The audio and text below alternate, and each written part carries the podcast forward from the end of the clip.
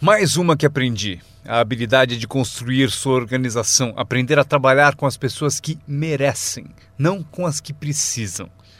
Vocês devem ser como a própria vida, reagir ao merecimento, não à necessidade. Não está escrito que, caso precise, você colherá. Não está escrito que, se precisar, você colherá. Não é assim. O que está escrito é que, se você plantar, é provável que você colha. Se plantar, você colhe. Não é se precisar você colhe. Portanto, devemos ser como a vida, reagir para as pessoas que mereceram, plantando, dando o primeiro passo. Até o próprio Deus falou: Se você fizer por mim, eu farei por você. É uma condição. Se você faz por mim, eu faço por você, disse o Todo-Poderoso. Ele poderia ter dito também: Se você não se mexe, eu também não. É, mas isso é arbitrário, você disse. É, se você é Deus, você pode fazer o que você quiser. Então, já aprendemos a trabalhar com aqueles que merecem e não com aqueles que precisam. Próximo passo: ensinar as pessoas como merecer seu tempo, ensinar as pessoas como merecer sua atenção, ensinar as pessoas como merecer um telefonema. Se você der um passo, eu darei dois. Se der dois passos, darei cinco. Se você não anda, eu não ando. Não é tão difícil. Você anda, eu ando. Você reage, eu reajo. Você tenta, eu tento. Você faz uma visita, eu dou apoio. Aprenda como ensinar as pessoas a merecer seu tempo e sua atenção. Próxima. Aprendi a trabalhar um grupo mais do que um indivíduo.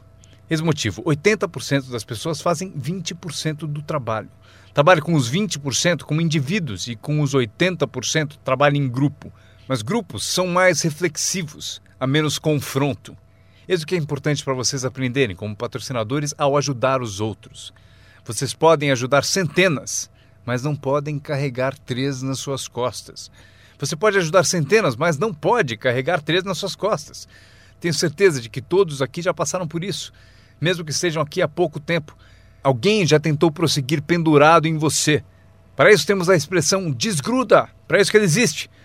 Um cara descobriu alguém nas costas dele e falou: Fora! Não posso carregar você, cai fora!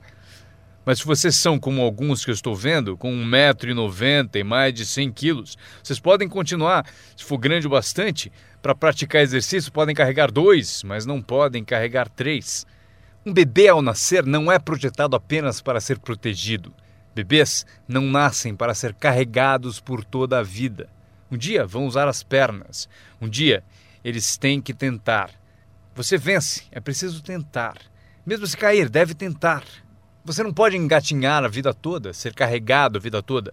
Talvez você possa ajudar centenas, mas você não pode carregar três. Próxima. Não espere que a pereira dê maçãs. Eu sempre tentei mudar as coisas. Você pendura maçãs na pereira, estou dizendo? Não vai adiantar.